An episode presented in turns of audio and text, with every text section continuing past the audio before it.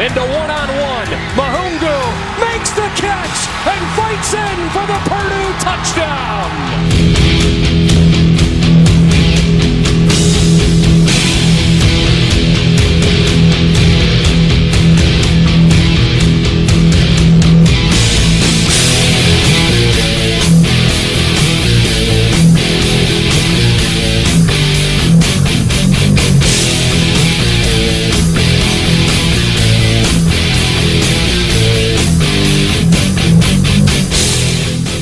Salut à tous et bienvenue pour cette euh, nouvelle émission consacrée à l'actualité du collège football avec, ça y est, la saison régulière qui s'apprête à euh, réouvrir ses portes donc en cette saison 2018. Tout ce qu'il faut savoir sur ce nouvel exercice euh, concernant la première division NCAA dans cette émission ou en tout cas dans une de ces deux émissions puisqu'on vous fera des previews en, en deux parties euh, au cours de ces euh, différents programmes. Et pour m'accompagner donc euh, comme à chaque édition, le rédacteur et fondateur du site de Loop Note, Morgan Lagré, est en ma compagnie. Salut Morgan. Salut Yellow et bonjour à tous. On l'attendait depuis 7 mois Morgan, ça y est, on y est. Alors même principe euh, que l'année passée. On va donc, euh, comme je le disais, décortiquer en deux podcasts. Hein, ces previews avec euh, trois conférences à l'honneur cette semaine, ou lors de cette émission en tout cas, et trois, conférences, ou en tout cas deux conférences et le groupe of five ainsi que les indépendants dans l'émission qui suivra. On s'intéresse donc cette semaine à la conférence sec, la Big 12 et la Pac-12, beaucoup de choses à dire et on commence forcément par la conférence du champion en titre et même des deux finalistes en titre, la conférence ACC.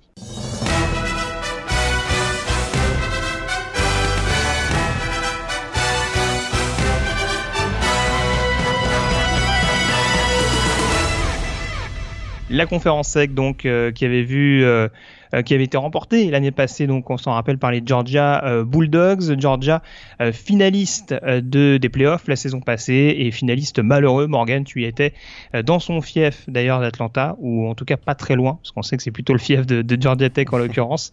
Euh, mais en tout cas en terre géorgienne Georgia qui s'était incliné euh, au bout du suspense euh, contre Alabama sur euh, sur ce touchdown venu d'ailleurs de, de Devonta euh, Smith on se retrouve donc, Morgan, dans une configuration où Alabama et Georgia sont de nouveau très bien placés dans leurs divisions respectives. Est-ce qu'on doit s'attendre en 2018 à une hégémonie ou en tout cas à deux programmes qui seront encore au-dessus du lot par rapport à la concurrence? Ils ont frappé fort l'an dernier et on aurait tendance à dire oui hein, parce que c'est deux programmes qui fonctionnent vraiment sur le même modèle. Euh, deux programmes qui ont des structures quasiment dignes de la NFL, des équipes bourrées de talent à tous les postes. Euh, des recrues 5 étoiles partout. On l'a encore vu euh, d'autant plus cette année avec euh, la promotion exceptionnelle de Georgia. Des joueurs ultra athlétiques. On sait que Kirby Smart, bah, c'est l'élève hein, de, Nick Saban, donc le coach d'Alabama, puisqu'il a été son, coordinateur défensif. Il est passé du côté de Georgia. Est-ce que l'élève va dépasser le maître cette année? Ça va vraiment être la vraie question dans la, dans la SEC, mais on a vraiment l'impression que Alabama et Georgia sont au-dessus du lot. Est-ce que ce sera le sixième titre en 10 ans pour, pour Alabama C'est tout à fait possible et on sait que Georgia est toujours à la poursuite d'un premier titre national depuis 1980. Et ils ont peut-être cette année l'équipe enfin pour, pour y arriver malgré des, nombreux départs, on peut peut-être en parler. Oui, alors euh, de nombreux départs, alors notamment du côté euh, des, notamment du côté des Bulldogs parce que du côté d'Alabama, on en parlait, il y a toujours cette, Ouais. cette relève euh, permanente, notamment euh, ces recrues freshman hein, qui ont vraiment crevé l'écran lors de la de la finale nationale. Euh, du côté de Georgia, est-ce que défensivement il y a des pertes qui t'inquiètent ou pas spécialement? Il y a aussi le duo de running back notamment en attaque, mais qu'est-ce qui te paraît le plus compliqué à remplacer, je dirais, dans cette escouade? Ouais, moins le, moins le duo de, de running back. Hein. C'est vrai que Nick Chubb et Sonny Mitchell ont été exceptionnels les deux dernières années. Mais il y a de la grosse relève derrière. On a vu d'André Swift euh, l'an dernier euh, à plusieurs occasions pendant la saison régulière, même pendant les playoffs. Il avait été très solide. Il y a Elijah euh, Holyfield qui est vraiment excellent également. Là, je suis moins inquiet. C'est sûr que le second rideau défensif, il y a eu des grosses pertes. Hein. Roquan Smith, qui a été drafté par les, par les Bears de Chicago, vraiment son, son départ fait mal. Il y a Lorenzo Carter également, un autre linebacker qui est parti. David Bellamy aussi linebacker. Il y a Dominic Sanders, le safety. Donc là, on est vraiment dans le backfield défensif. Ça, c'est sûr que ça fait.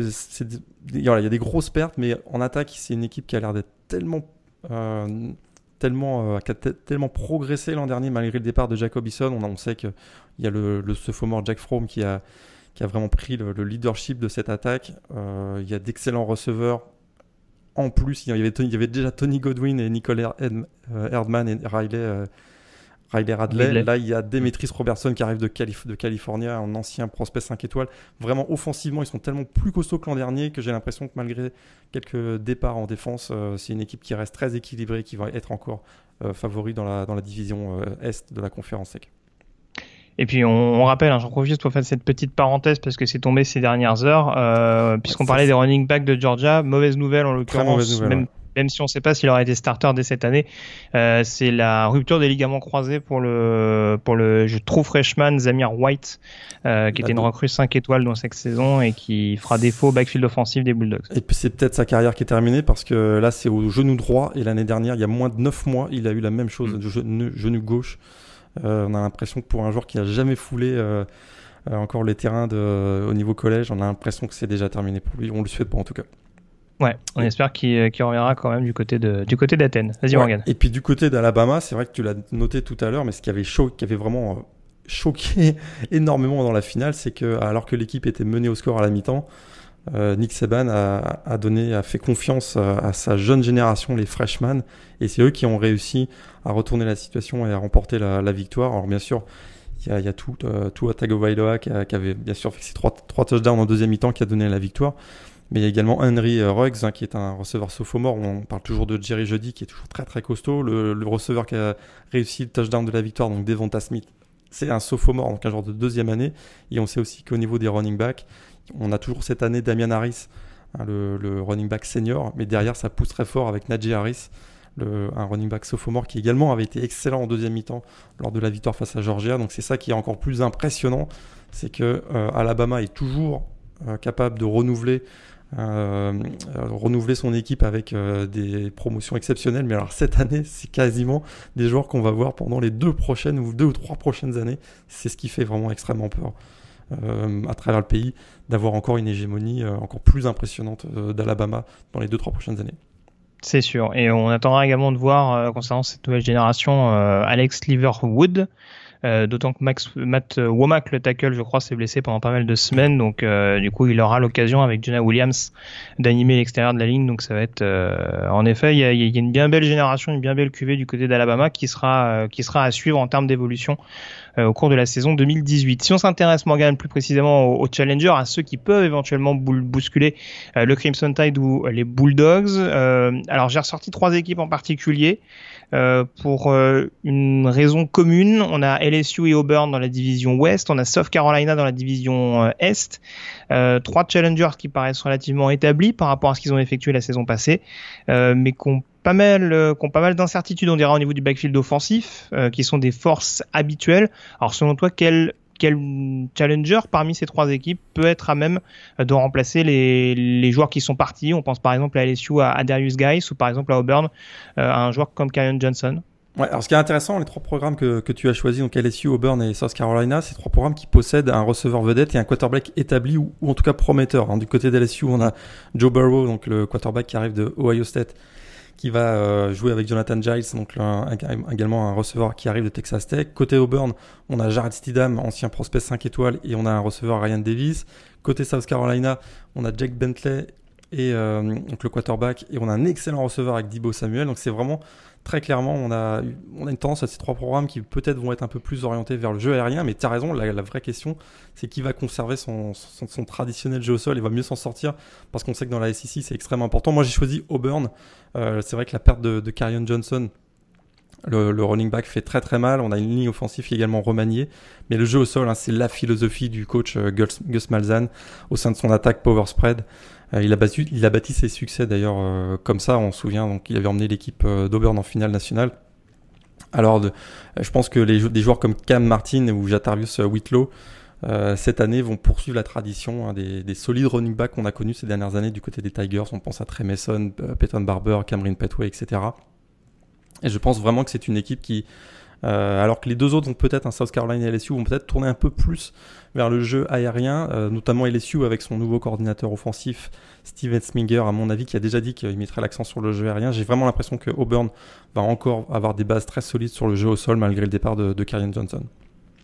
Ouais, je te rejoins globalement, même si, euh, encore une fois, c'est aussi vrai par rapport à ce que tu disais sur Gus Malzahn c'est vrai que Louisiana State, ça reste quand même une grosse, grosse identité au sol et ce serait quand même très étonnant de pas voir un running back sortir du chapeau euh, euh, cette saison, surtout quand on voit le, niveau qu'avait Fournette ou Geis euh, pour ne citer que, hein, parce que même un, un Darrell Williams en solution de repli, c'était plus qu'intéressant l'année passée. Mais ouais, j'aurais tendance à aller, aller vers toi également, surtout quand on... Voilà, savoir qui sera le prochain coureur cramé par Gus Malzahn, c'est quand même important à savoir. c'est ton ami. Tout à fait. Ouais. Du... Tu, allais rajouter ouais, Du côté des LSU, d'ailleurs, cette année, on a du mal à, on a du mal à identifier un, un running back euh, vraiment titulaire. On sait qu'il y a Nick Brossette, hein, qui est un, backup qui était là depuis trois ans, mais qui a jamais vraiment réussi à s'imposer, donc un running back senior. On a Clyde Edward Zeller, un, un sophomore qui euh, qu'on connaît pas vraiment non plus. Euh, c'est vrai que chaque année, euh, du côté des LSU, on identifiait assez facilement d'une année sur l'autre euh, finalement celui qui allait prendre la, succession. Cette année, c'est moins le cas. Et encore une fois, on a eu des déclarations euh, du coaching staff qui indiquent que peut-être avec l'arrivée de Joe on va ouvrir un peu plus le jeu aérien, ce qu'on n'avait pas vu d'ailleurs du côté de LSU depuis Zach Mettenberger et qui était encore même une aberration parce qu'on a l'impression que ça fait une dizaine d'années finalement qu'on n'a pas vu de jeu aérien digne de ce nom du côté des LSU. C'est sûr. Et puis, euh, autre petite euh, précision qui n'est pas uniquement liée au, au backfield offensif d'LSU, mais euh, qui, a quand même un, certain rapport, c'est beaucoup de problèmes de discipline du côté des LSU euh, ces derniers mois. Euh, J'en parle notamment parce que Ed Ingram, l'un des gardes vedettes, euh, va du coup possiblement manquer cette saison du côté des Tigers. Et ça, c'est quand même une grosse perte quand on sait qu'il y a déjà pas mal de, de, modifications sur la ligne offensive. Mais on sait aussi que le linebacker Tyler, Tyler Taylor va être suspendu, que le cornerback Christian Fulton l'a été également. Donc c'est vrai que ça fait beaucoup de problèmes de discipline du côté de Bâton Rouge et ça va être aussi une, une énigme à gérer du côté de ce programme qui offensivement doit, comme tu le disais, se remettre un petit peu euh, d'équerre. Exactement, il y a même eu ces dernières heures un, receveur, un Dallas Drake, euh, pardon, Drake, Davis, Davis pardon, qui, euh, qui, a été arrêté par la police et qui sera probablement suspendu cette saison. Donc effectivement, le problème de discipline du côté des LSU, c'est on a l'impression que c'est un petit peu la même chose chaque année. Tout à fait. Euh, on parle des autres équipes, en l'occurrence, on s'est intéressé aux deux favoris, aux principaux outsiders. Il y a des équipes dont on ne sait pas trop à quoi s'attendre en 2018, notamment celles qui ont changé de head coach euh, pendant le printemps. Cinq programmes sur les 14 de la conférence SEC. On cite notamment Texas A&M avec l'arrivée de Jimbo Fisher, euh, Florida avec Don Mullen qui arrive de Mississippi State, Mississippi State qui l'a remplacé par Joe Morehead. Et puis on se retrouve également avec euh, Tennessee qui a nommé Jeremy Pruitt ou encore Arkansas euh, qui a désormais euh, Chad Morris comme head coach, l'ancien entraîneur principal, je vais y arriver, d'SMU. alors parmi ces cinq coachs et ces cinq programmes, lequel peut le mieux s'en sortir selon toi en 2018 Moi j'ai l'impression que c'est Dan Mullen à Florida. Hein, on sait que c'est un des plus beaux coups de l'intersaison réussi par les, par les Gators. Euh, un transfert très rare hein, de coach euh, au sein de la, conférence SEC, quand tu l'as dit, entre Mississippi State et Florida. Pour Dan Mullen, c'est finalement un retour en Florida, parce qu'on sait que de 2005 à 2008, il était le coordinateur offensif hein, des Gators à l'époque de Urban Meyer.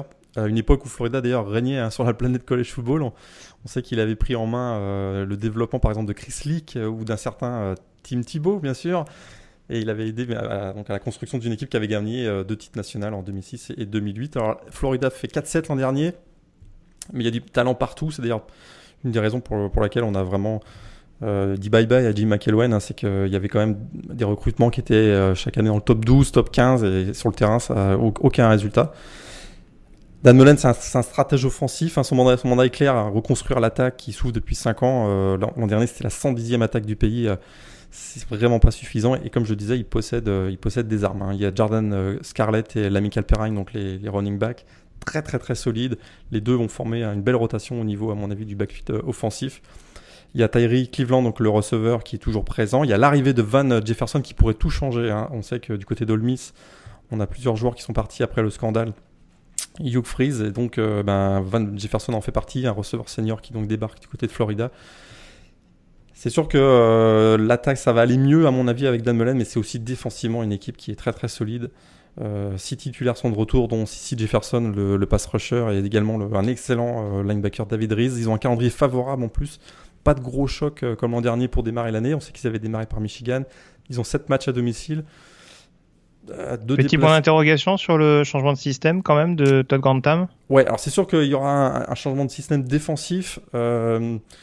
Je, suis moins inquiet, vu, la, vu la, notamment la présence de David Rees, euh, va à mon avis beaucoup stabiliser tout ça. C'est. Jefferson donc, qui a passé du poste de defensive end à un poste type rush end, euh, donc dans une défense 3-4. Mais euh, je suis pas vraiment inquiet et c'est surtout euh, une équipe qui, avec l'arrivée de Dan Mullen, encore une fois, stratège offensif, une équipe qui, moi, je m'attends à avoir voilà, beaucoup plus de beaucoup plus euh, et, d'élan offensif euh, dans cette équipe qui sera qui jouera d'ailleurs en spread à partir de la saison prochaine également. Je, suis très très confiant pour l'équipe donc de, des Gators de Florida cette année. D'accord. Bah moi, juste pour compléter, euh, je pense que tu seras d'accord avec moi. Euh, Dan Mullen, on s'attend à ce qu'il se fasse du bon travail du côté de Florida. Il l'a déjà fait à Mississippi State et c'est presque un, cadeau qu'il a fait à Joe Morehead, euh, l'ancien coordinateur offensif de, de Penn State, euh, qui arrive du côté de Starkville et qui a en effet un un bien bel effectif à, à disposition. Euh, Mississippi State, c'est souvent le programme euh, qu'on prend un petit peu de haut, euh, qui est, euh, on va dire, presque le plus anecdotique, euh, bon, peut-être avec Vanderbilt ou Kentucky au niveau de la conférence sec, mais c'est souvent une équipe euh, qui aligne au moins 8-9 victoires dans une saison. donc là, très clairement, avec en plus un système offensif qui pourrait évoluer avec un jeu beaucoup plus vertical, euh, ça peut valoir le coup et je suis quand même assez impatient de, de voir ce que ça va donner, même si là encore il devrait y avoir un changement défensif puisqu'on va passer d'une 34 à une 43 ouais. Euh, de la part du nouveau de la part du nouveau coordinateur euh, Bob Shoop, donc euh, à, à, surveiller. Si on s'intéresse peut-être à celui qui réussira le, le moins bien, est-ce qu'on va est-ce qu'on va du côté de Fayetteville? Bah, je oui, on pourrait aller du côté de Fayetteville. Moi, je vais aller du côté de College Station. Euh, Jimbo hmm. Fisher, je suis pas super convaincu. J'avoue que pour lui, il fait un retour dans la SEC, donc euh, après son passage euh, donc euh, de 8 années à FSU, donc il prend la tête de Texas A&M. Euh, il est allé chercher. Alors c'est sûr qu'au niveau du coaching staff, il a fait du bon boulot. Il est allé chercher notamment Michael Coe, donc le coordinateur défensif de de, de hum, Notre-Dame. Euh, Même Daryl Dickey, c'est pas mal. Ouais, hein, Daryl... en attaque. Hein. Exactement, Daryl Dickey, c'est également très très bon. Il, voilà, il a créé un bon coaching staff, ça c'est clair. Ils ont, ils ont aussi du talent, mais je, je, les dernières années de, de, de, Jimbo Fisher à FSU, on voyait plutôt quelqu'un de un peu frustré, un peu voilà, il se battait un peu avec la presse. Alors s'il se bat avec la presse à FSU, euh, on va on va voir ce que ça va donner s'il finit quatrième à Texas A&M. À mon avis, il risque de se faire marcher dessus aussi. Je sais pas, j'ai, voilà, j'ai pas un bon feeling euh, autour de, Jimbo Fisher à, Texas A&M. J'ai l'impression que ça va pas fitter. Pourtant, très clairement, il y a de, il y a, du talent dans cette équipe, notamment à mon avis en, en défense, ça va aller beaucoup beaucoup mieux euh, cette année. On sait qu'il y a un pass rusher comme Landis euh, de Ram qui est excellent. Il y a le retour de Dylan Mack également, le defensive tackle. Il y a beaucoup beaucoup de monde aussi dans le backfield défensif. Euh, offensivement, voilà, Nick Starkel ou Kellen Mond, hein, les deux quarterbacks, euh, ils n'ont pas vraiment convaincu les deux quarterbacks sophomores avec euh, avec Kevin Sumlin. On va voir dans des dans des schémas plus pro style ce que ça va donner. Mais ça risque encore de beaucoup tourner autour de Trevion Williams. Et ce qui est surprenant, c'est que depuis de nombreuses années, ils réussissent à avoir d'excellents receveurs. En, le dernier en date, c'est Christian Kirk, qui a été drafté cette année. Cette année encore, il y a une très belle génération menée par Jamon Osborne. On a l'impression qu'ils ne capitalisent pas sur ce, sur tous ces receveurs et peut-être que c'est la, la, la, seule chose positive hein, que moi je vois de l'arrivée de Jimbo Fisher, c'est que peut-être euh, enfin on va avoir des, receveurs qui vont être euh, utilisés euh, à bon escient, on va dire. Ouais, c'est ouais, je te rejoins. Je te rejoins là-dessus. J'avoue que pour avoir fait l'affiche pour le pour le site, c'est vrai que j'ai encore un petit peu de mal à savoir éventuellement ce que peut donner cette équipe de Texas A&M, en tout cas dans un dans un premier temps, euh, ça va être euh, ça va être assez compliqué. Après, c'est sûr qu'il y a énormément de talent euh, des deux côtés du terrain, mais c'est vrai que ce qui est intéressant, c'est oui, en effet, c'est que Fischer, en se concentrant essentiellement sur le jeu au sol, peut permettre d'apporter vraiment une véritable alternance euh, au sein de l'attaque des Eagles, même si, en effet, le poste de quarterback est pas le plus rassurant et on peut essayer d'installer le plus de verticalité possible. Euh, S'il n'y a pas les joueurs pour la mettre en application, ça va être un peu plus délicat. Donc, euh... et, et, il pourrait, Mais, et, il, et, il, pourrait avoir, il pourrait avoir chaud aux fesses dès la fin du mois de septembre, parce que toi qui as fait l'affiche, mm. tu l'as bien noté, il joue Clemson et Alabama avant le 1er octobre, donc. Tout à fait. Ça va être. Eh, c'est- euh, c'est- certains, ont même, euh, certains ont même dit que c'est pour ça qu'il va rejoindre Texas A&M pour pouvoir retrouver, retrouver Clemson. Clemson. Comme quoi, on passe notre temps à vous dire que c'est scripté. Alors là, euh, on, on pouvait pas rêver, on pouvait pas rêver meilleur exemple. Euh, et puis je parlais de, de Fayetteville juste pour la petite précision. Alors c'est vrai qu'Arkansas, euh, c'est peut-être plus une question de euh, de talent, on dira, euh, peut-être un, un talent un petit peu moindre sur lequel pourra compter Chad Morris. Euh, Il y a quand même un choix que je trouve intéressant. C'est vrai que les Razorbacks, c'était, je trouve, parfois trop naïf d'un point de vue défensif. L'arrivée de John Chavis en coordinateur, euh, pour ceux qui s'en rappellent, notamment ancien coordinateur d'LSU. Euh, je me rappelle plus où il était récemment, euh, John Chavis, à Texas A&M justement. Il était à Texas A&M, exactement. Ouais. c'est ça, ouais. Donc euh, sur le papier, ça peut être intéressant. Euh, il me semble qu'il repasse à un système 43. Il faudra voir exactement si Bah. tout si tout s'imbrique bien. Ils ont beaucoup changé de système défensif il me semble, ces dernières ah, années. ah hein. bah là, euh, si, on, si on parle de changement culturel à Arkansas, entre Biet Bielema et, et Chad Morris, ça va être euh, un grand écart. hein. Tu veux dire qu'on va passer d'un jeu un peu moins, un brin moins conservateur? Ah bah là, c'est les, fans, ils vont, ils, ils vont pas reconnaître leur équipe, hein, c'est certain. On rappelle que euh, Chad Morris, c'est euh, école Clemson, hein, c'est euh, ouais, ancien coordinateur offensif des Tigers. Ouais. Exactement, de, de l'époque Tash Boyd, euh, etc. Absolument. Oh, quel bel exemple. Hey, je pense qu'en disant ça, je me demande s'il n'était pas là aussi la première année de Deshaun Watson. Ce qui est beau, c'est que tu cites Taj Boy, mais tu cites pas, par exemple, euh, DeAndre Hopkins ou euh... mince, comment il s'appelle C'était Martavis Bryant qui était là-bas déjà à l'époque. Mais attends, euh, qui leur donnait le ballon? Ouais, enfin bon, euh, c'est quand même pas le QB le plus glamour de ces dernières années avec Clemson, Taj Boy. Non, Excuse-moi, je, je ne veux pas. euh, Ah, écoute, euh, est-ce que tu n'as pas oublié de citer ton grand ami CJ Spiller? Non, bah non, je, je- Il a été coaché par Chad il a été coaché par Chad Morris. Absolument. C'est fou, hein. C'est... on, y, on y revient à chaque fois. On y revient à chaque fois. Bon voilà, en tout cas on va voir ce que ça va euh, donner, mais en effet ouais, Texas A&M et, Arkansas qui vont se retrouver d'ailleurs pour le fameux classique à Arlington euh, à la fin du mois de septembre. Euh, ça va être deux programmes à, à suivre, notamment euh, euh, voir comment évolue leur coach pour leur début à la tête de ces différents programmes. Il est temps, Morgan, pour conclure cette séquence sur la conférence SEC, de s'intéresser aux euh, chaises chaudes. Et Ah oui, là la là. fameuse rubrique euh, Hot Seat qui va donc s'intéresser à trois coachs possiblement menacés en cas de, de mauvaise prestation euh, cette année. Alors j'avoue que pour toutes les conférences, ça a plus ou moins été difficile de nommer, de sortir trois personnes, surtout avec, euh, surtout dans les conférences où il y avait énormément de, de renouvellement euh, de coachs. Donc là, les trois noms que je te propose, Morgan, ça tombe bien, on va, on va revenir sur un coach dont on a parlé tout à l'heure. On a Derek Mason de Vanderbilt, Ed Orgeron de LSU et Mark Stoops de Kentucky. Voilà. Ed Orgeron. Ed Orgeron quand Ouais. même. Là, c'est marrant, j'aurais plutôt Écoute. été vers Mark Stoops, moi, mais Ouais. euh, C'est c'est sûrement injuste de mettre Ed O sur un siège éjectable. Mais hey, la vie est injuste dans la SEC. Donc, c'est pas faux. Ouais, parce que pourquoi C'est surtout, c'est- surtout, on en revient à la même chose, c'est qu'il s'est mis énormément de pression avec cette histoire de Matt Canada. Exactement. C'est- exactement ça. Ils ont un bilan 9-4 l'an dernier qui est après un début catastrophique, on rappelle, marqué par une défaite contre Troy à domicile, on rappelle quand même. Mm. Mais derrière, ils ont bien enchaîné avec des victoires contre Florida, Auburn, Ole Miss, donc ils sont finis avec plutôt un, bon momentum. Euh, mais effectivement, le gros cafouillage avec euh, le- l'embrouille avec son coordinateur offensif, Matt Canada, qui est parti du côté de, Maryland. Et en plus, Ed Orgeron, il on a l'impression qu'il n'a pas l'envergure d'un coach hein, que les fans des Tigers s'attendaient après le renvoi de, Les Miles. Ben, On, voyait plutôt, euh, on, voit du côté d'Alabama euh, des, Saban, à Georgia, on voit Kirby Smart, à Texas A&M, on voit Jimbo Fisher, et du côté de LSU, on est avec Ed Orgeron qui a voilà, c'est un, a- un gars de Louisiane, etc. Il, il- il a, il a une certaine sympathie pour, euh, mais euh, C'est ça, il a- et on a l'impression que c'est plus un tonton qu'un patron en fait. Il est adoré par les, par les joueurs en Bah, interne, mais est-ce ce que ça suffit euh, C'est peut-être ça le problème d'ailleurs. Il est un peu trop copain-copain avec les joueurs peut-être. Il aurait peut-être Mhm. besoin de, de coups de pied aux fesses et je sais pas si Ed Orgeron c'est la bonne personne. Mais en tout cas, son bilan est quand même relativement satisfaisant, 9-4. Mais j'ai l'impression que cette année, euh, particulièrement avec ce qui s'est passé avec Matt Canada, si offensivement l'équipe ne, réagit pas, j'ai l'impression que ce sera terminé pour lui.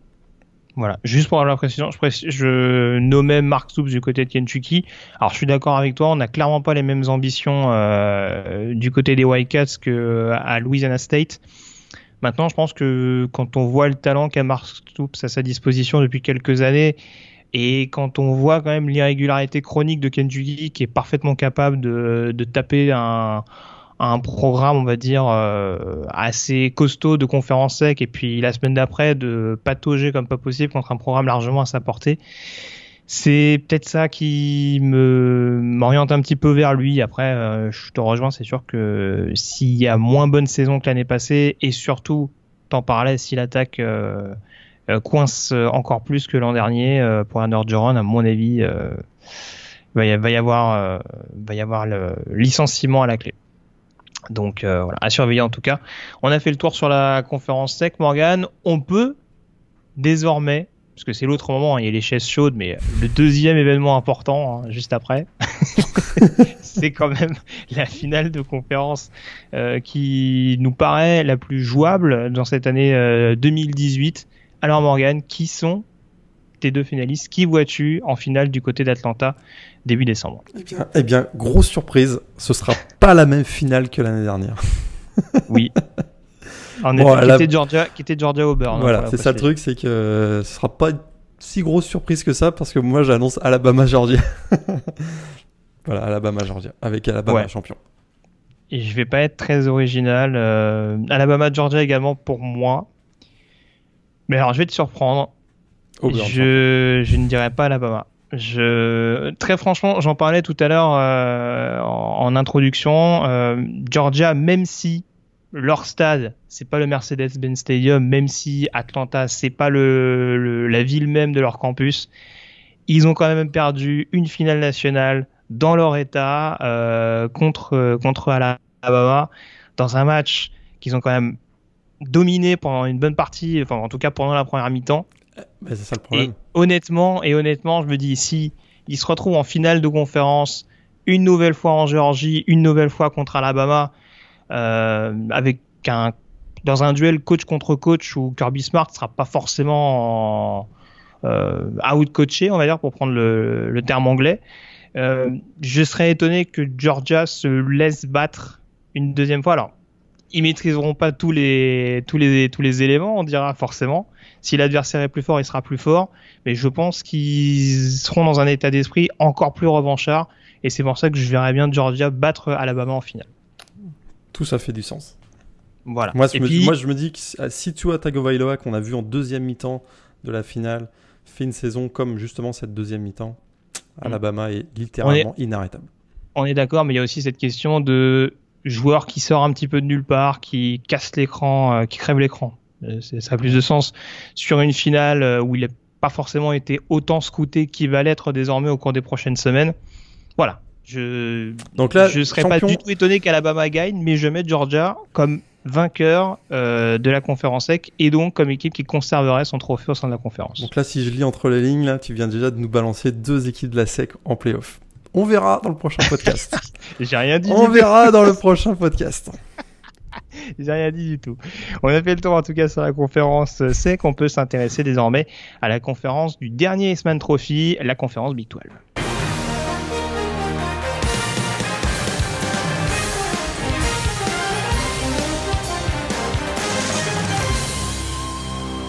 Conférence donc du dernier S-Man Trophy, Baker Mayfield, on en parlera tout à l'heure, euh, et conférence également qui avait vu Oklahoma se qualifier pour les playoffs la saison passée, Morgan, euh, dans un Rose Bowl extrêmement disputé contre Georgia, justement avec une défaite en, prolongation, si j'ai bonne mémoire. Euh, et la Big 12 qui, on s'en rappelle depuis quelques années, en tout cas depuis l'année dernière, en tout cas instaure une finale de conférence pour être un peu moins euh, pour être un peu plus considéré plutôt euh, par rapport aux, autres grosses écuries du, Power 5. On sait que ça jouait souvent contre eux au moment de désigner les, les, quatre équipes qualifiées pour le, dernier carré. Désormais, on a une finale de conférence. Maintenant, on a aussi une conférence qui paraît encore plus homogène que ces dernières saisons.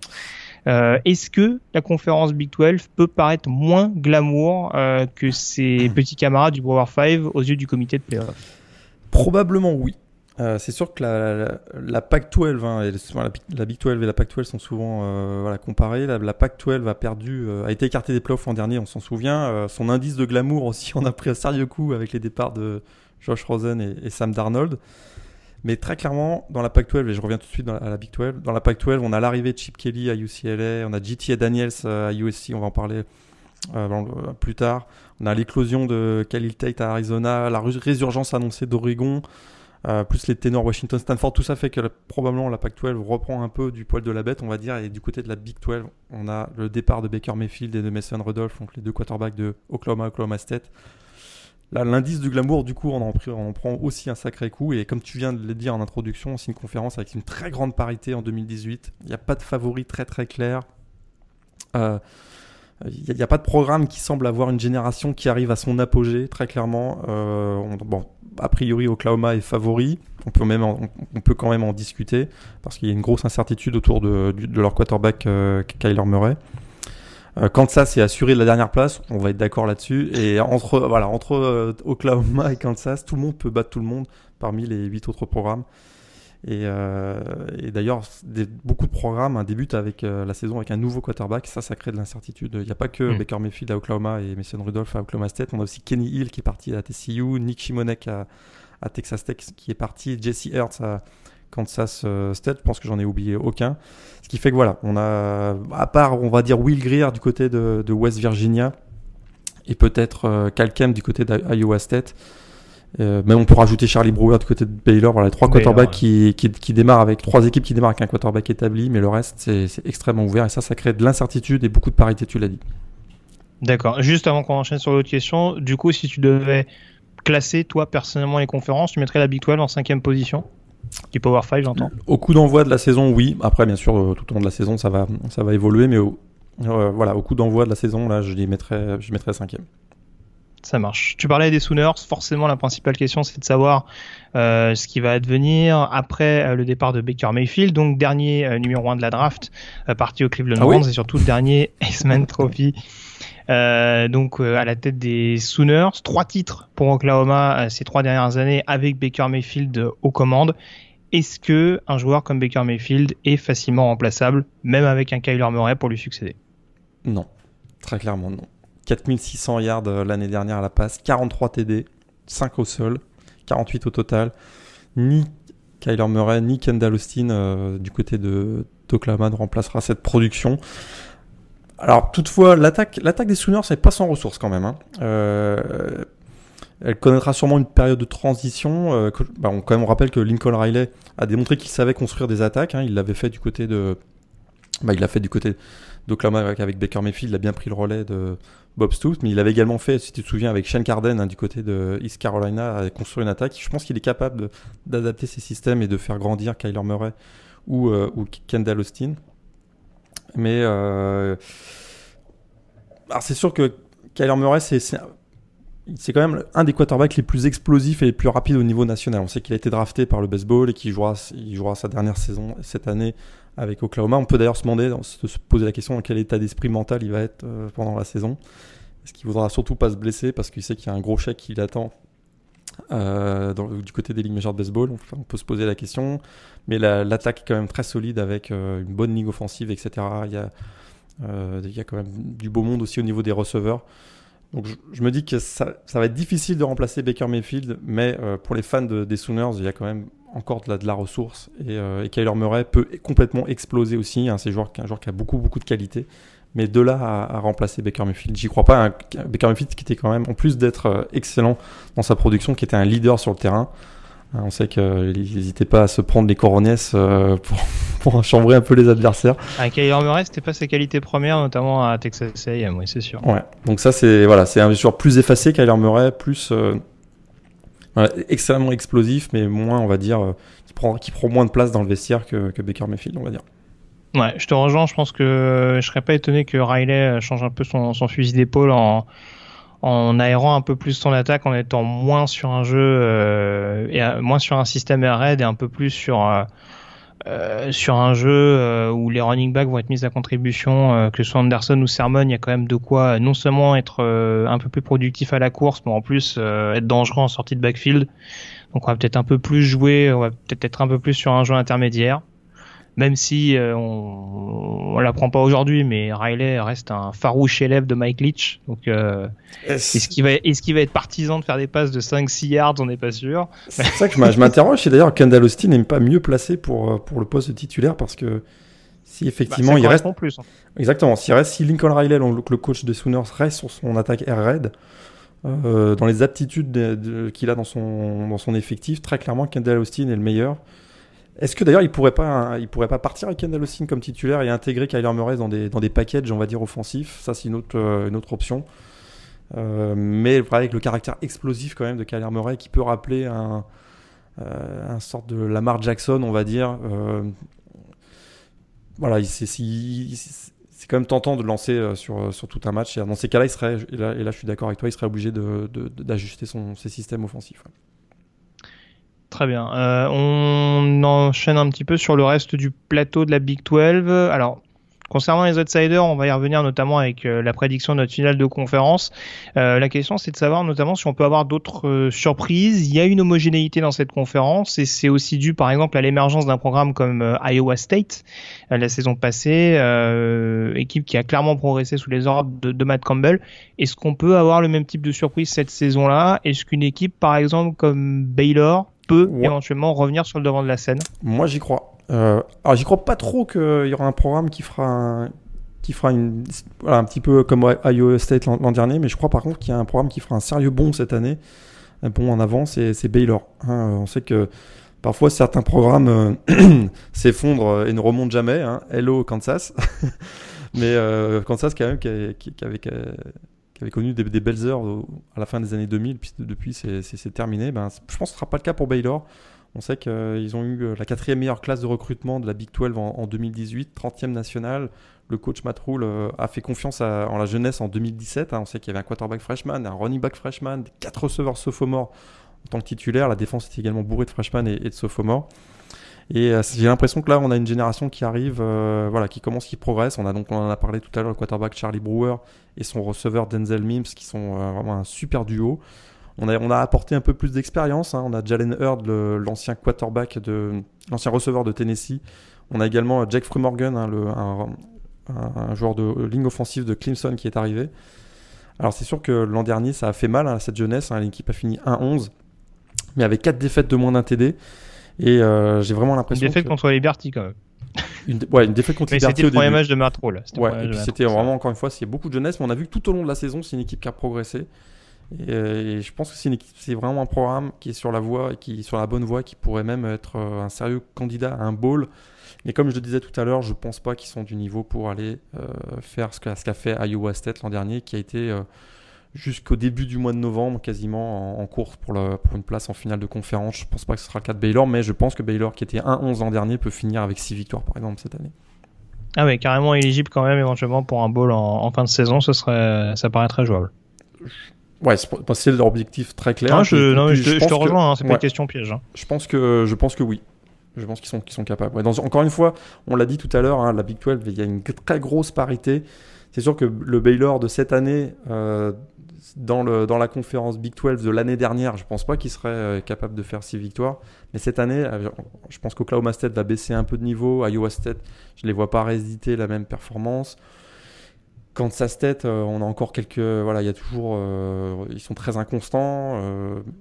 Texas Tech également. C'est un, peu les, un peu les programmes un peu yo-yo de la conférence. Exactement. D'une semaine à l'autre, c'est un, un, visage différent. C'est aussi pour cette raison que je pense que Baylor peut aller chercher une ou deux surprises et on arrivera à un total de 6 victoires en fin d'année.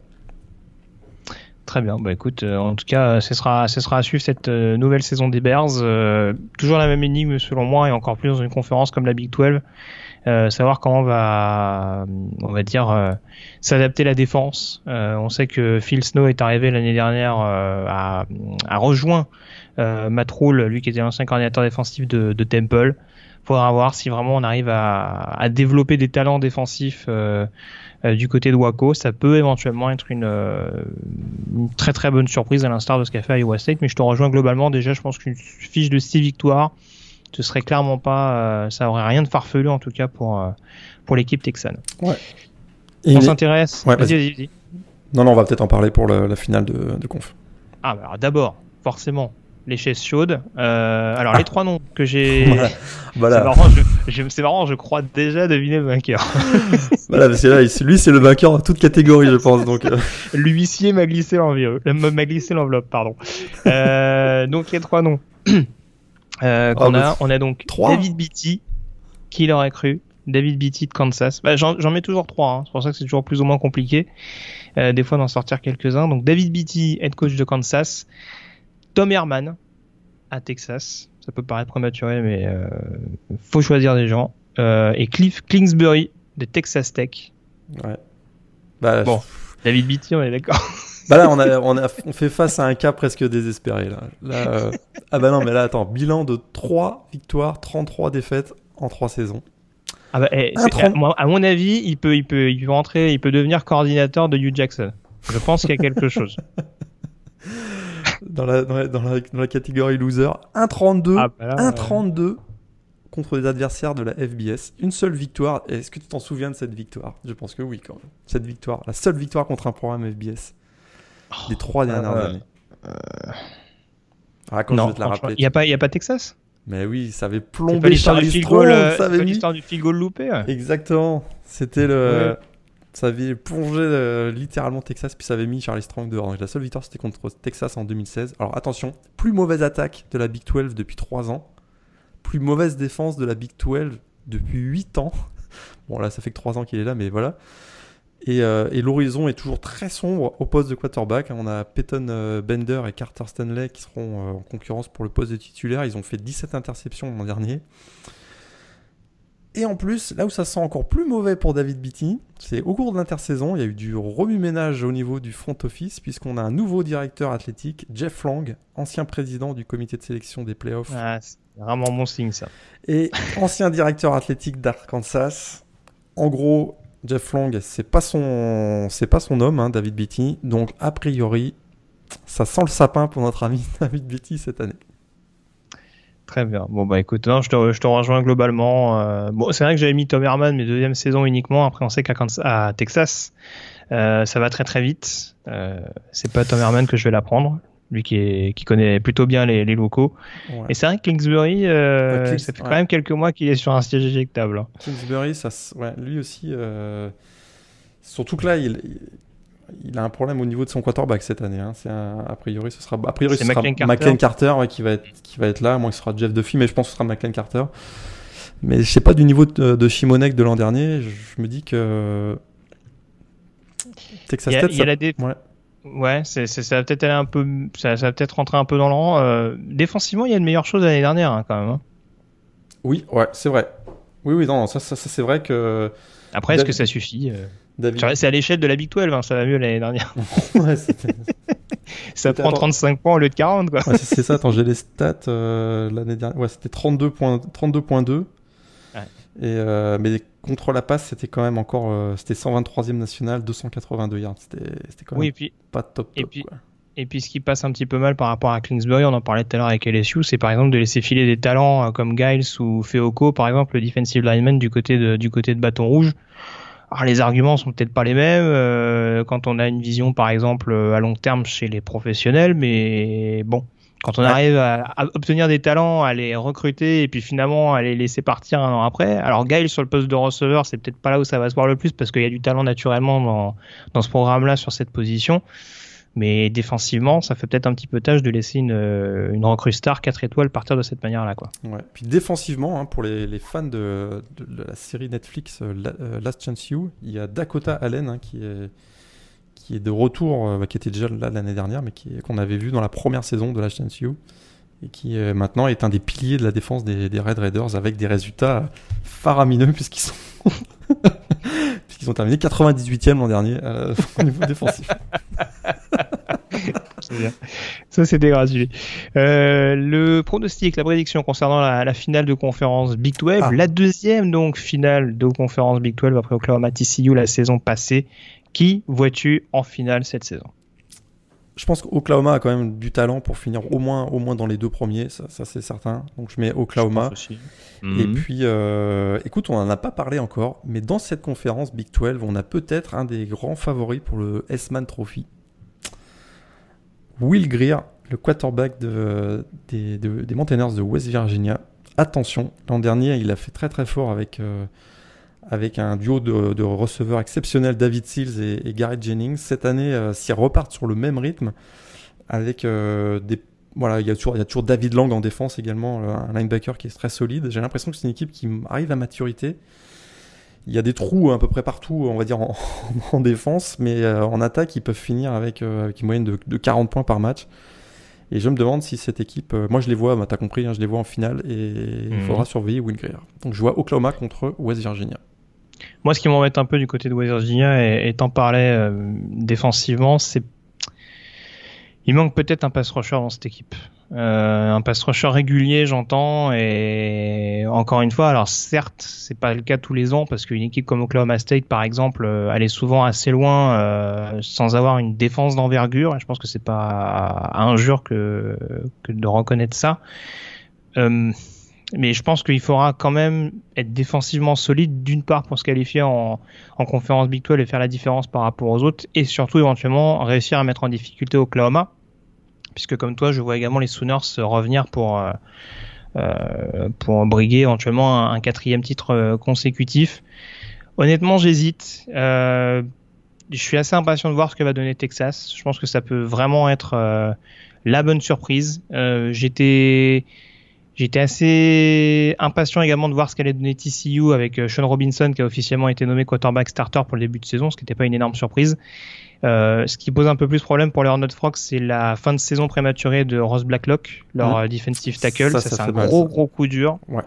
euh, pour eux, surtout qu'il y avait quand même quelques départs mine de rien en, en défense. On pense à, on pense à Bison ou, euh, ou Howard notamment.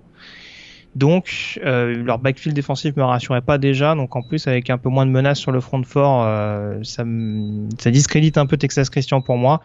Donc, je dirais, comme toi, West Virginia, avec peut-être Texas en, en embuscade, en fonction de euh, la manière dont tu arrives à, à, à développer euh, ce programme, dont Tom Herman arrive à développer ce programme.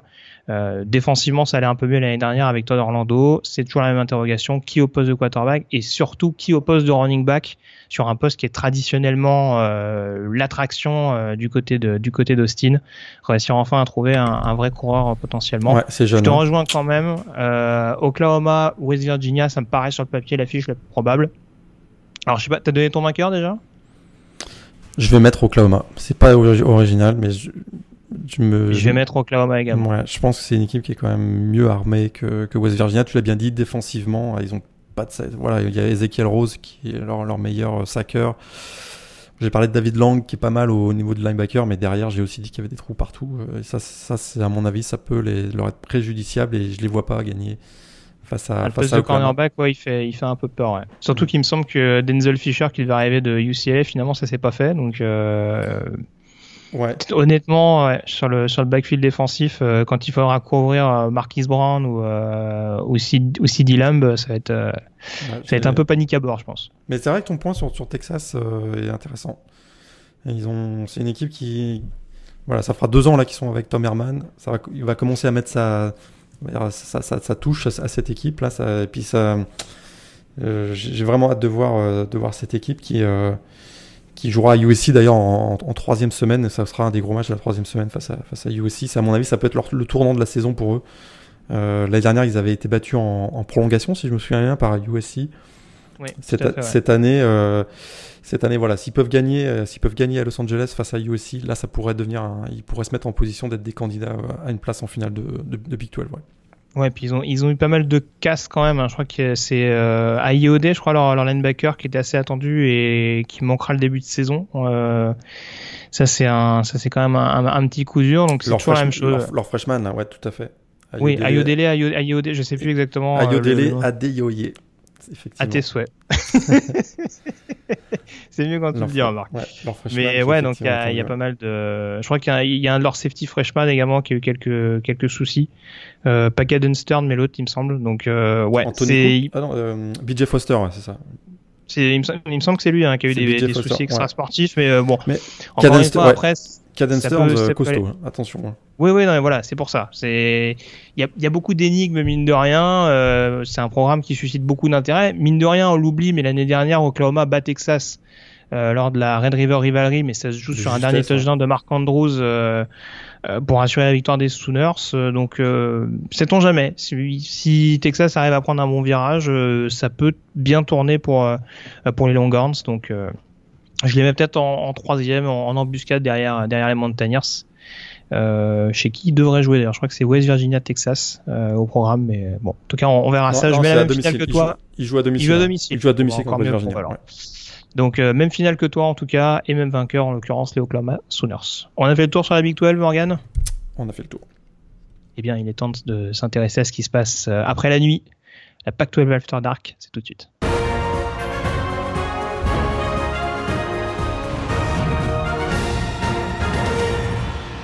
La conférence Pactuelle, donc, avec euh, une conférence qui était restée à quai, hein, Morgan, l'année dernière, au moment de, nommer le, dernier carré des playoffs, puisque USC euh, n'avait pas fait partie euh, des quatre potentiels vainqueurs. il s'était contenté donc d'un un Fiesta Bowl contre Ohio State. J'ai un doute sur le bowl en question. C'était le, c'était pas le Cotton? Peut-être le Cotton. En tout cas. Ouais, il s'était fait trucider d'ailleurs par pas parce que c'est un bowl à vite oublié pour, euh, pour ce fan de California. Euh, mais en tout cas, euh, voilà, tout ça mis à part, euh, on se retrouve donc avec une, une conférence Pac-12 euh, assez homogène également, mine de rien, sur le papier. USC qui a laissé partir pas mal de talents, notamment forcément Sam Darnold, dernier troisième choix de la draft sélectionné par les New York Jets et qui apparemment d'ailleurs semble assez prometteur au vu de, de la pré-saison. Mais tout comme la Big 12, et on est forcément amené à en parler, Morgan, on faisait la comparaison tout à l'heure, il y a quand même des éléments qui nous rappellent pourquoi la Pac 12 n'était pas forcément dans le dernier carré l'année passée. Euh, alors certes, il y avait la fiche de USC qui jouait, parce que je crois qu'il y avait au moins deux défaites pour, pour les Troyans dans la, dans la balance, mais on a également une conférence, et même une division, la Pac 12 Sud, où il y a énormément d'indécisions de par justement les départs du côté de, de USC. Est-ce qu'on n'a pas affaire à la, à la division du Power 5 la plus euh, faible en 2018 euh, Ça, c'est la, la bonne question parce que très clairement, euh, du, du, côté de, de, USC, on l'a dit, euh, le départ de Sam Darnold laisse un grand vide, mais on pourra compter sur le phénoménal, le phénoménal true freshman, un JT Daniels a priori. Son adaptation d'ailleurs sera la clé de la saison du USC, ça c'est très très clair. ils lui ont déroulé le tapis rouge. Hein, D'ailleurs, au moment de son recrutement, on rappelle quand même que c'est un quarterback qui a réussi, attention, 12 milliards et 152 TD dans son lycée de Mater Dei. Donc vraiment un, vrai phénomène. C'est ce qui arrive. Et puis il y a également un, excellent groupe de, receveurs, une défense qui, est assez solide. Je pense que USC peut se positionner en tout cas comme une bonne équipe. Mais alors le reste, c'est vrai que du côté de l'Arizona, on a Khalil Tate donc avec euh, Kevin Sumlin, mais on sait qu'en défense c'est très préoccupant. Euh, du côté d'Arizona State, je crois pas du tout à, à Herm Edwards, on en parlera sans doute tout à, l'heure. Euh, UCLA, ils ont une vraie période de transition avec l'arrivée de Chip Kelly. C'est certain que c'est pas une équipe qui va performer dès l'année prochaine. Il faudra attendre au moins euh, deux ou voire trois ans même peut-être parce qu'il y a le recrutement donc de Chip Kelly qui va qui va se mettre en place. Et du côté de Colorado, euh, même avec Steven Montez, je pense que c'est une équipe qui le quarterback qui est pas au niveau euh, actuellement pour venir euh, gagner le, titre. Donc finalement, euh, malgré une baisse de, on va dire une baisse de niveau de USC, on a l'impression qu'ils sont toujours largement favoris pour remporter la, division sud et très clairement, il y a, beaucoup, il y a de la transition avec de, de coach. Donc on a parlé à UCLA, peut-être d'ailleurs à Arizona aussi avec l'arrivée de Kevin Sumlin et du côté d'Arizona State il y a manque de talent, un manque de talent général, je trouve, dans cette division par rapport à la division nord de la même conférence qui, elle, euh, reprend du poil de la bête avec Washington, Stanford, Oregon et même California qui, qui, qui, avec Justin Wilcox, leur coach, leur coach qui, qui, reprend du poil de la bête. Donc très clairement, j'ai l'impression que la division sud, oui, est la plus mauvaise de division de, du, du Power 5 euh, cette année en 2018. Et alors justement, si on regarde de, plus près les différents favoris hein, de cette conférence Pac-12, tu parlais quand même de USC qui était le qui paraît à l'heure actuelle le, le cadre de la division sud. Washington et Stanford euh, semblent avoir les, meilleures armes au niveau du nord. Si on s'intéresse à ces trois programmes en particulier, quel est le secteur qui doit être respectivement amélioré pour être sûr de s'adjuger cette euh, conférence Pac-12? Ah, Du côté de Washington, j'ai l'impression qu'il faudrait améliorer le jeu aérien. Euh, c'est vrai que de nombreuses blessures la dernière ont décimé hein, le groupe de receveurs. Ce qui a d'ailleurs en partie expliqué la baisse de production de Jake Browning, hein, qui avait fait 3400 yards et 43 TD en 2016, si je me souviens bien, qui avait fait moins de 2800 yards l'an dernier, avec moins de 20 TD. Et améliorer ce secteur, à mon avis, c'est la priorité de l'intersaison. En plus, il y a eu le départ de Dante Pettis, donc, mais donc un, receveur. Mais du côté de. On rappelle qu'il change de coordinateur offensif hein, au passage. Hein. Il change de coordinateur offensif puisque l'ancien est passé, euh, Smith est passé euh, coach du côté d'Oregon State exactement. Mais le talent ne manque pas quand même. Hein. Il y a Aaron Fuller, il y a toujours André Basilia, mm. Ty Jones. Et puis il y a peut-être une, carte cachée qui, pourrait, euh, qui pourrait être le true freshman Marquis Spiker qui arrive du lycée de Murrieta il a battu tous les records euh, de l'État de, la, de, de Californie, avec notamment 72 TD sur réception au niveau lycée. Ça, ça pourrait être un bel apport du côté de, du côté de Washington, hein, parce que pour le reste, il y a, il y a Chico aussi, hein euh, Chico, oui, tout à fait, qui a, qui a absolument. Chico de, qui, a, qui, est un peu plus mobile, quoi, on dira, euh, qui, qui, étire un peu plus les défenses, qui est moins dans un registre profond, mais. Euh, ouais, exactement. Qui est assez intéressant. Qui est fragile, fragile athlétiquement. Hein, c'est vrai que mm. il a été, Chico McClatcher a été souvent blessé. Euh, mais sinon, le reste, hein, le, de l'équipe est très solide. Hein. c'est pour ça que je pense que c'est vraiment le jeu aérien qui, sera la priorité. Parce qu'au sol, hein, il y a toujours Mal Gaskin. Et il commence à y avoir Salvon Ahmed aussi qui, est intégré dans la rotation. La ligne offensive est très, expérimentée, avec notamment le left tackle Trey Adams, qui sera une des stars de la prochaine draft probablement. Et puis backfield défensif, on en parle chaque semaine depuis deux ans, mais c'est vraiment très costaud avec des joueurs comme Byron Murphy, bien sûr le, safety Taylor Rapp. Donc on voit que défensivement, ils ont perdu Vita Vea sur la ligne, mais à mon avis, ça reste très très costaud et Washington euh, est à mon avis le principal favori dans la division Nord. Très bien. Les secteurs améliorés pour USC et Stanford? Ouais, bah, le, pour USC, très rapidement, hein, j'en ai un petit peu parlé tout à l'heure, je pense que le poste de quarterback, c'est là qu'on doit améliorer parce qu'au niveau des running mhm. backs, euh, Stéphane Carr est quand même euh, est quand même plutôt rassurant. Euh, les receveurs sont très solides aussi. On a Tyler Vaughn, Michael Pittman, le true freshman numéro 1, meilleur receveur de la dernière, du dernier recrutement, donc Amon, Amon Rassin Brown qui va aussi arriver. Défensivement, on a toujours le, leader Cameron Smith au poste de linebacker. On est aussi solide au niveau du backfield défensif avec Iman Marshall notamment. donc je pense que c'est vraiment au niveau du, du, poste de quarterback où on doit, on doit mettre l'accent. Puis côté Stanford, bah, c'est la défense. Hein. C'est vrai qu'on Stanford nous avait habitués à être euh, très solide et pas de bousculer défensivement comme ils l'ont été l'an dernier. Ils ont fini 76e euh, du pays avec plus de 400 yards accordés par match. C'est vraiment énorme. On n'avait pas l'habitude de voir ça du côté de Stanford. Il y a en plus eu les départs hein, de Harrison Phillips sur la ligne. Euh, au niveau des backfields défensifs, on a Quentin Mix et Justin Reed qui sont également partis. Les, les 9 meilleurs plaqueurs aussi de l'équipe sont partis. Donc vraiment, la, défense, ça va être le point central pour, pour que Stanford puisse être un, candidat sérieux dans la, division nord de la, de PAC 12. Parce que offensivement, on sait que voilà, ils, ont Bryce Love et puis que ça va.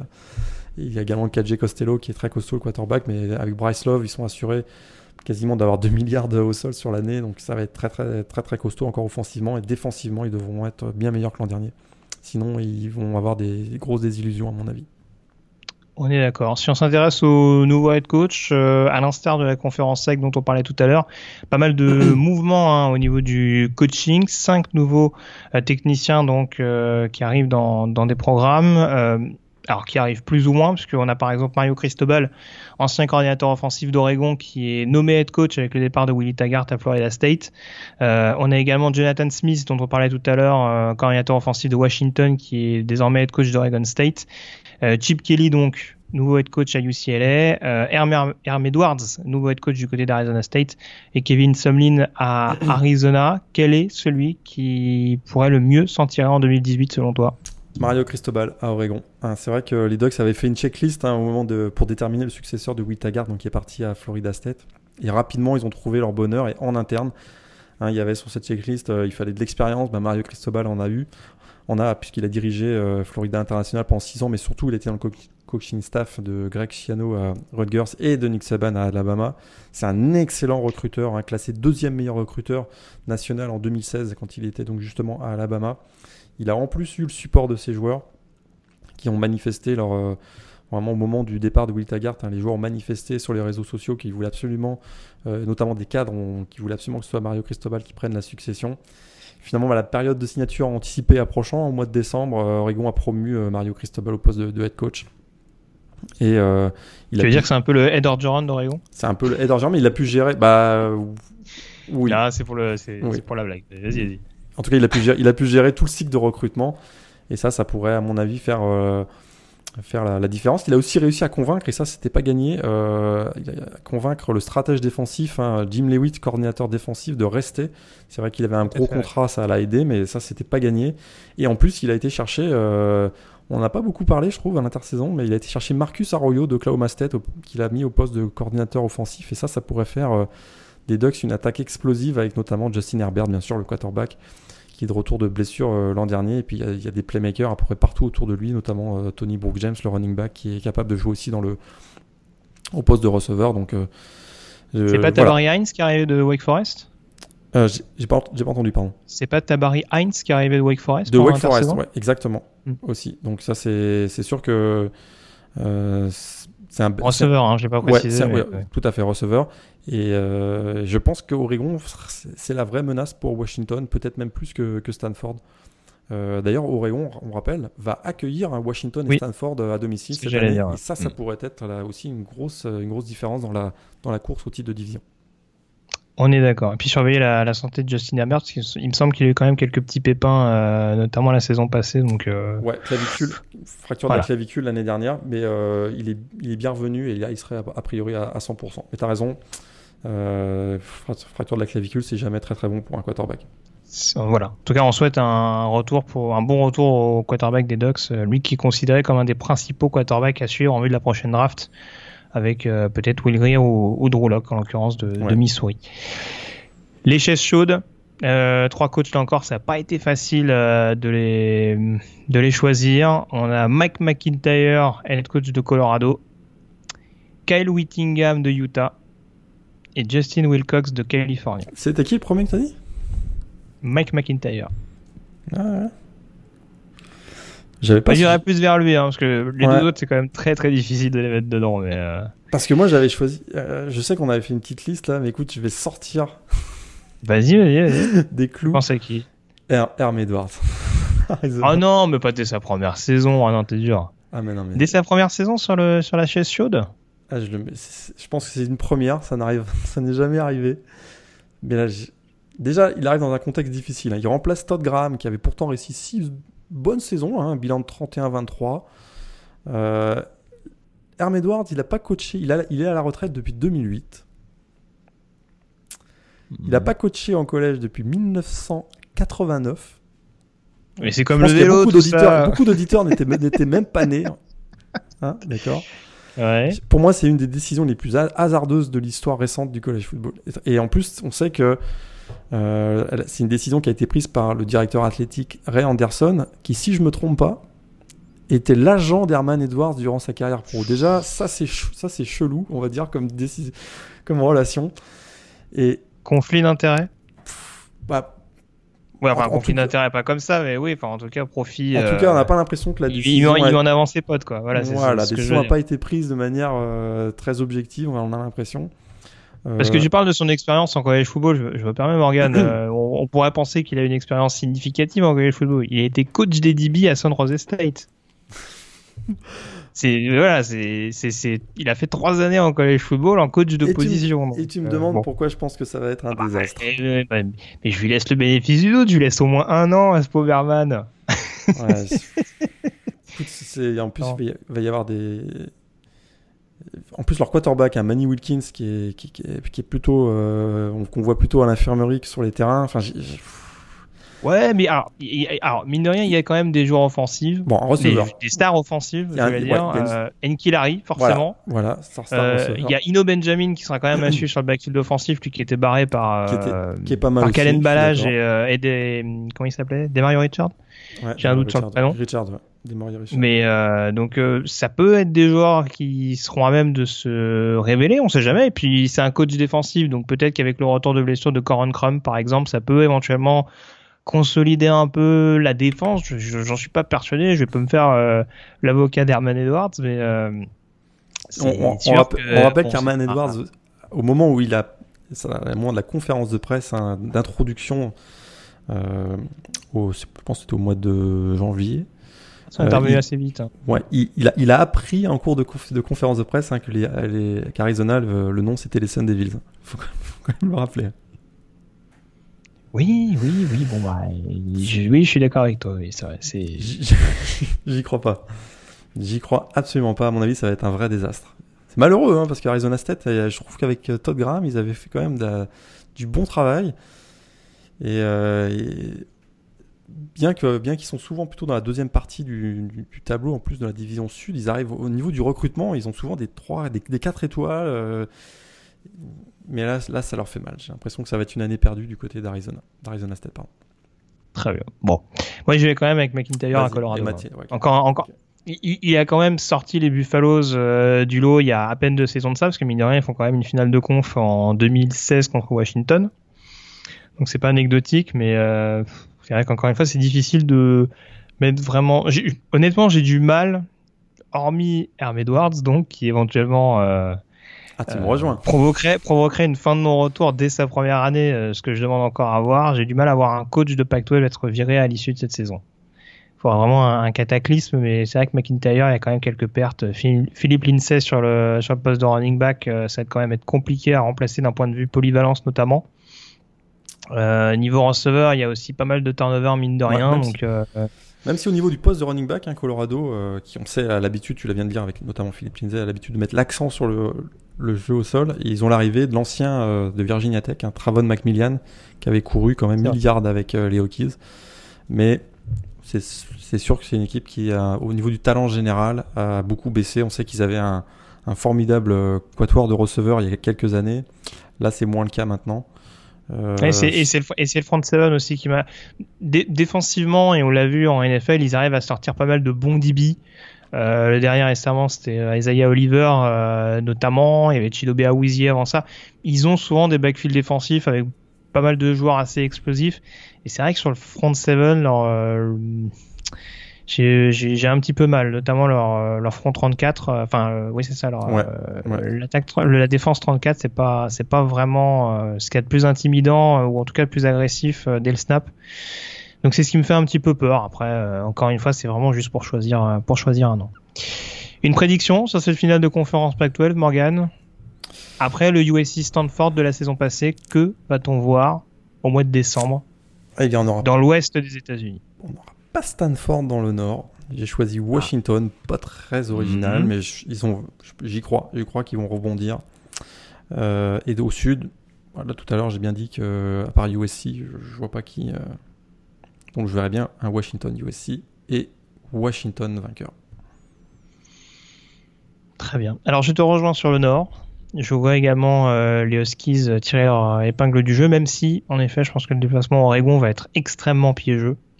Ah. Et qu'il ne faudra pas se louper. Surtout qu'on se rappelle qu'ils avaient quand même mis 70 pions à Oregon, euh, à l'Otzen Stadium, il y, a, deux ans de ça. Donc je pense que ça va rester dans les mémoires de, de certains joueurs d'Oregon qui étaient peut-être déjà là à l'époque. Euh, mais je ah, vais quand même Washington dans le nord. Et dans le sud, il y a ton côté mormon qui va parler, je pense. absolument pas. Et c'est vrai qu'on n'a pas parlé d'Utah, mais bon, c'est bon, une équipe poil à gratter, mais euh, c'est vrai que je sais pas, je suis pas emballé. Euh, Tyler Huntley au poste de quarterback. Je suis rarement emballé de toute façon par les quarterbacks des Utes. Hein. Je vais, je vais pas le, on va pas le découvrir aujourd'hui, je pense, mais euh, je sais pas. Je, je pense que comme d'habitude, ça va être très impressionnant dans les tranchées, mais euh... ça, et ça depuis Alex Smith. Hein. Ouais. ouais, ouais. Bon, ça, ça commence à remonter. Ça commence à remonter. oui, oui. Entre temps, euh, pourtant des quarterbacks, il y en a eu, je pense. Euh, mais bon, euh, non, j'y vais avec Arizona quand même. Ah. Arizona quand même, je suis très intrigué par ce que peut faire Kevin Sumlin avec Khalil Tate. Euh, Khalil Tate, on découvre pas ses facultés au niveau du jeu au sol. Maintenant, euh, dans des systèmes offensifs euh, pas mal axés sur le jeu aérien, on rappelle quand même que Kevin Sumlin, avant Texas A&M, il y avait Houston avec des joueurs comme comme Case Keenum notamment, qui reste un des quarterbacks les plus productifs de l'histoire du college football voilà, ça, ça peut éventuellement permettre à Arizona euh, d'avoir un, un, jeu aérien hyper impressionnant avec notamment Sean Brand qui sera le, la principale cible de Khalil Tate. Alors je te rejoins, défensivement il y a des points d'interrogation. On a vu quelques joueurs assez prometteurs. Je pense à Colin Schuler notamment sur le poste de linebacker. Il y a des voilà, voilà, c'est ça. Il y a un déficit d'expérience, mais sur sur un dans une division qui est extrêmement resserrée comme on le disait tout à l'heure ça peut éventuellement se faire, surtout que Arizona aura l'avantage de recevoir USC relativement tôt dans la saison. C'est vrai. Donc, il y a possibilité quand même d'upset selon moi. Et après, est-ce que Southern California sera capable de rattraper son déficit? J'en suis pas complètement persuadé. Donc, euh, j'irai sur un Washington-Arizona avec également, euh, comme toi, une victoire de Washington au final.